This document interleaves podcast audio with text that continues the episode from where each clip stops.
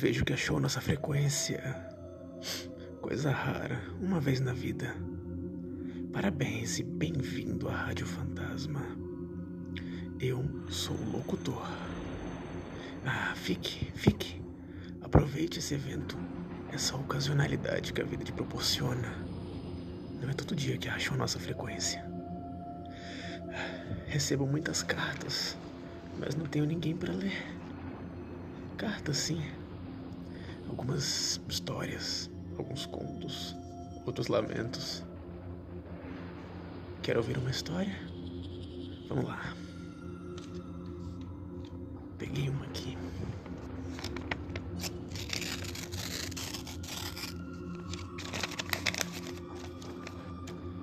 Ah, muito bem.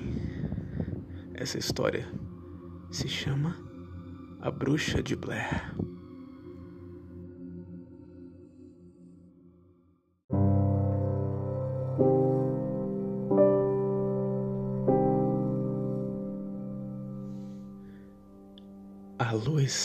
Do farol guiava o carro de Roberto pela estrada sinuosa, como o faro guia o cachorro. A luz era a única coisa que os separavam do denso véu noturno e permitiam observar a estrada. As árvores eram iguais e estavam de duas em duas, trecho após trecho da estrada, e como o carro andava em velocidade constante, se parecia um túnel infinito, apenas com as estrelas como teto. O carro era uma animação monótona na estrada, uma mosca em um cemitério. O rádio estava desligado, mas a conversa fluía alegre. Burke, Burkittsville? perguntou Marília, entre risadas. Sim, Burkittsville, respondeu Roberto, com um sorriso amarelo sem tirar os olhos da estrada. Fica em Maryland. Lá foram feitas as gravações e lá houveram os casos. Casos reais, claro, concluiu com ar solene. É um filme, Beto, e cutucou forte a bochecha do amigo. E foi uma senhora campanha de marketing. Investiram uma migalha e ganharam a padaria inteira. Migalha? É uma metáfora, garoto respondeu com certa impaciência bem-humorada. Não estudou figuras de linguagem no quinto ano? Na verdade, no sexto. A sua que foi uma belíssima porcaria, disse Roberto, rindo entre os dentes e pingando sarcasmo. Até que levou um cutucão mais forte na bochecha e protestou com um copioso ai. Não faz isso, tô de olho na estrada. Se for chorar, tem lenço aqui na bolsa. E se for um assassino em série? O quê? Marília se espantou com a pergunta e franziu o senho. E, e se no começo do filme um dos entrevistados disse que foi um assassino, sabe? O responsável pela morte dos garotos? Mas foram os garotos de anos antes. Mas talvez tenha sido o mesmo. Opa! Desviou bruscamente de um buraco na estrada.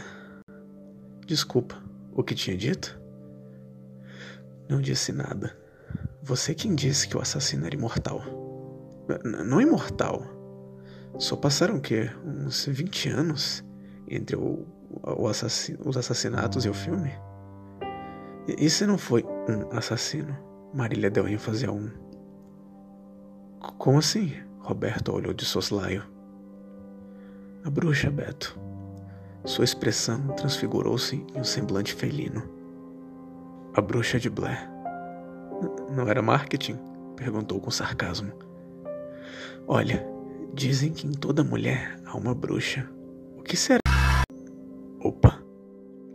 Desviou novamente de forma brusca, mas não havia buraco dessa vez. O silêncio imperou dentro do carro.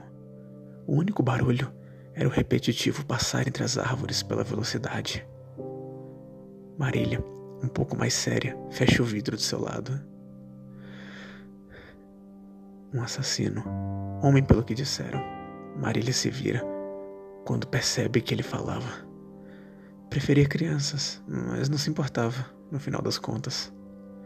fazia coisas horríveis e alguma loucura ética, alguma moral superior na sua cabeça fazia com que ele virava as outras para elas não olharem enquanto já entendia Roberto, disse ela, se encolhendo no banco. O ar havia esfriado e ela sentira isso, mas ele não. Roberto deixara sua janela aberta e o vento que vinha forte para dentro do carro acusava o frio repentino, mas Marília preferiu não dizer nada.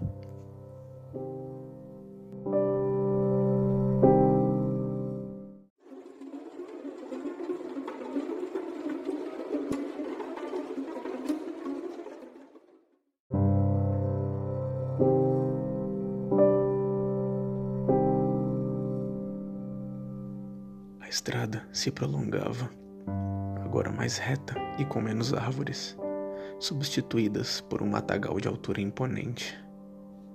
Pararam o carro para verificar no Google Maps, pois parecia que haviam achado a virada certa.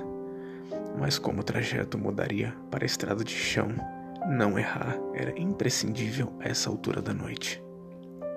O silêncio era absoluto naquele momento, até que Beto põe o celular no console do carro.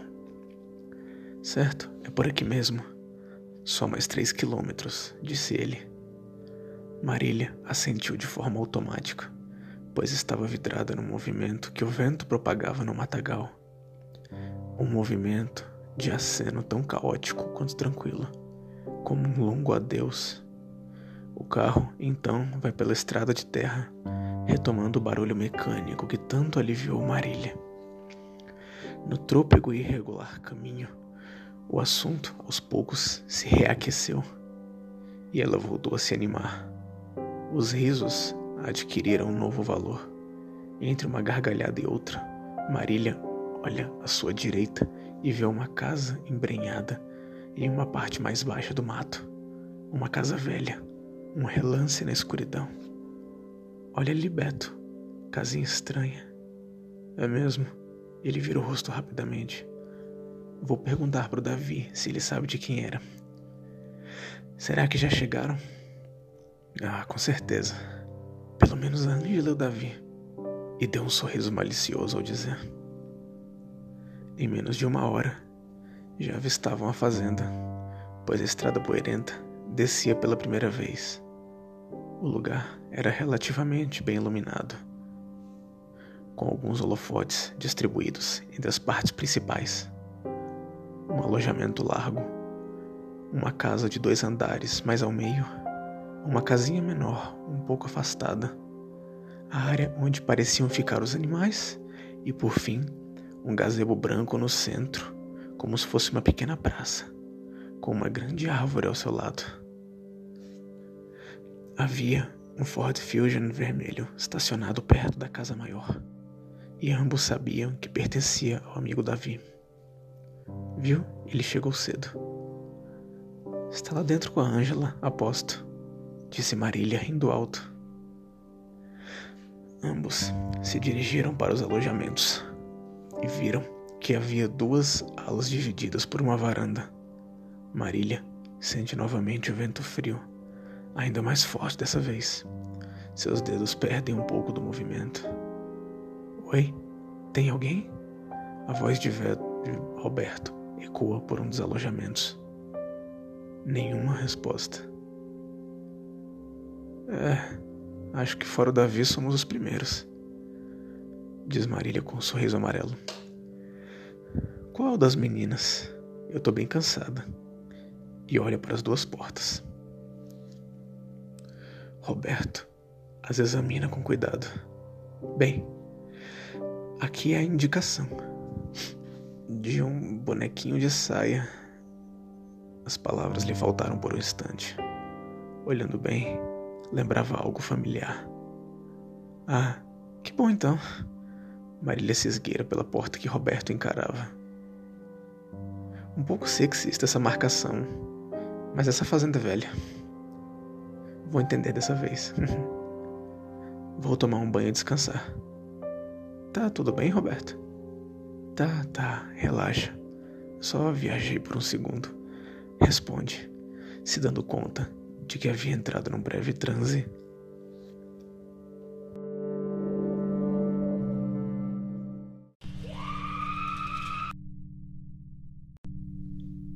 Acorda.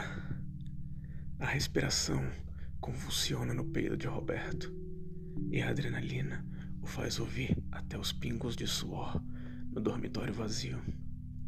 Escolhera a última cama, a mais distante da porta. Agora, a única saída e entrada era um plano de fuga distante, ainda mais distante no escuro. E um grito, escorrido do sonho estranho em que estava tendo para a realidade. Ambos pontos máximos de um rio mais longo que a visão alcança. Mas ali estava ele, um grito de mulher. Marília, exclama baixo para si mesmo. Espera um pouco, cria coragem e ouve a sinfonia do guachar dos sapos lá fora, no brejo. Não havia como negar. O pesadelo fora seu oráculo obscuro. Logo, admitir o medo o espantaria um pouco. O símbolo da porta do dormitório feminino. O símbolo da bruxa. Os gravetos amarrados. Era idêntico. Idêntico ao filme. Mas a placa estava suja e gasta.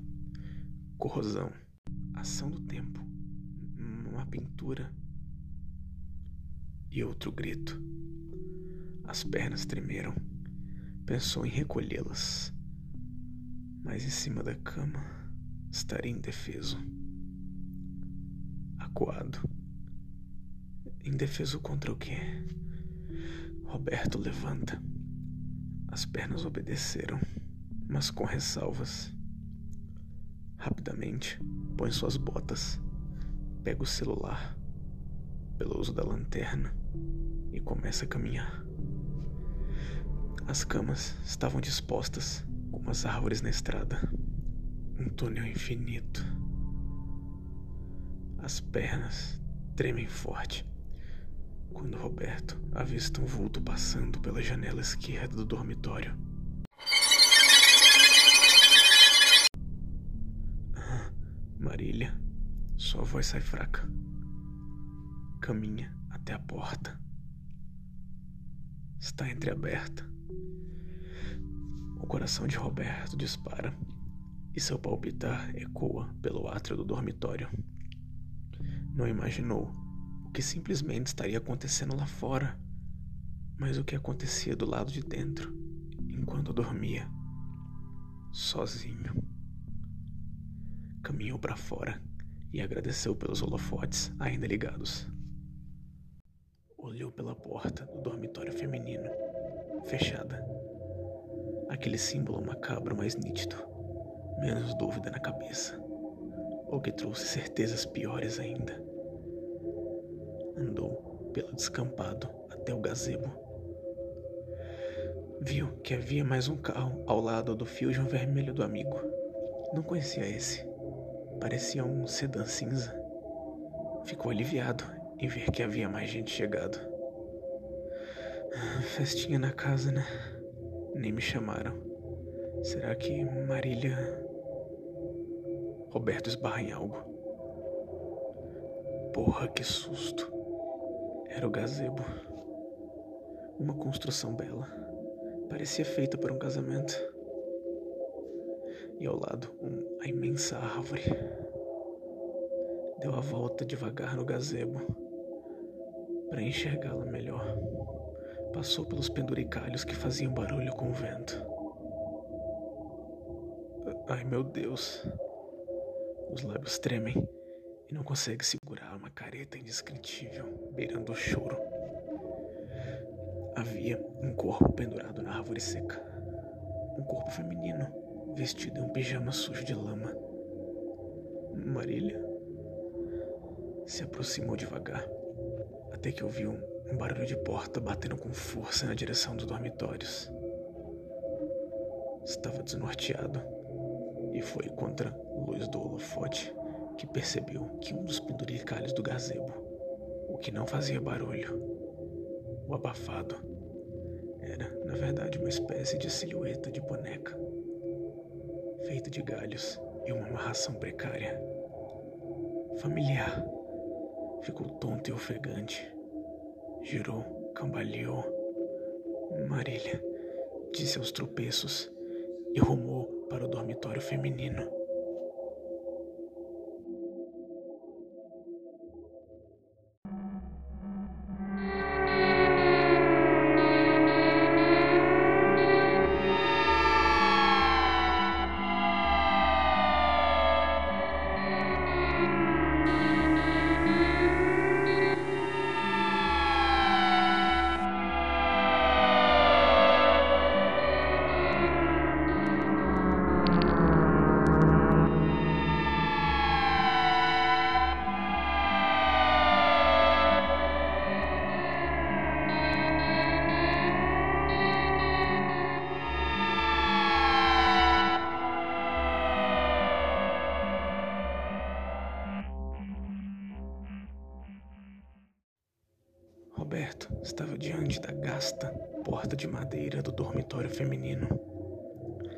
Aquele símbolo que fazia sua cabeça doer a cada olhada.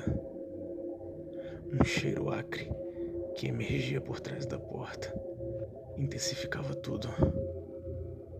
Por um minuto, ele encarou a porta e o símbolo, fazendo com que as coisas no seu campo de visão se mexessem, a princípio bem devagar. Abriu. Não era um dormitório, uma escadaria de pedra mal feita, igual a um bunker da Segunda Guerra Mundial. Não havia iluminação lá para baixo, e o cheiro se intensificou, ao ponto de fazer com que Roberto quase desse meia volta. Mas a borrada imagem da sua amiga havia se pregado à mente e criado raízes onde poderia ser o seu coração desceu com receio, contando cada passo. Lá embaixo havia uma camada de água até metade da canela. E o cheiro que dela subia era quase insuportável. O lugar era todo feito por dentro de tijolos arruinados, com várias partes de pilastras que eram centrais ou laterais boiando, além de outros destroços de madeira e alguns tijolos avulsos. Sua tontura já fazia com que sua visão enxergasse as coisas ondulando na vertical. Apoiou-se onde podia e caminhou a esmo, vagou. Lutou contra a própria cabeça. O cheiro lhe ardia nas narinas e ficava cada vez mais tonto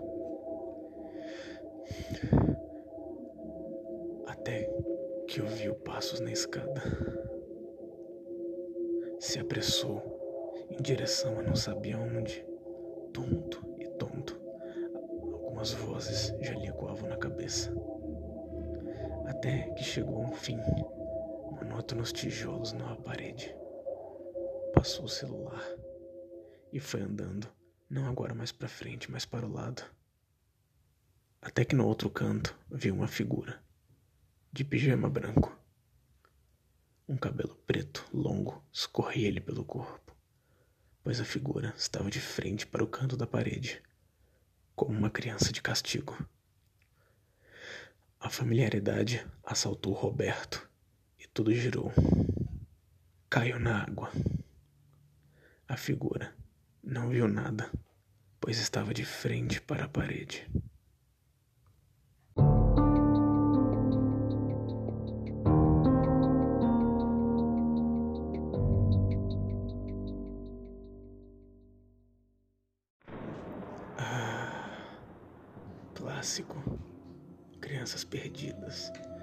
Sabem de onde vêm, mal sabem para onde vão, não fazem ideia do que os espera no destino. Bem, está na hora de trocar de frequência, não é? Sorte a sua ter nos achado. Para ser sincero, eu gostei. E espero que tenha gostado da história. Espero que nos ache mais uma vez. Cuide-se. cuidado onde sintoniza o rádio.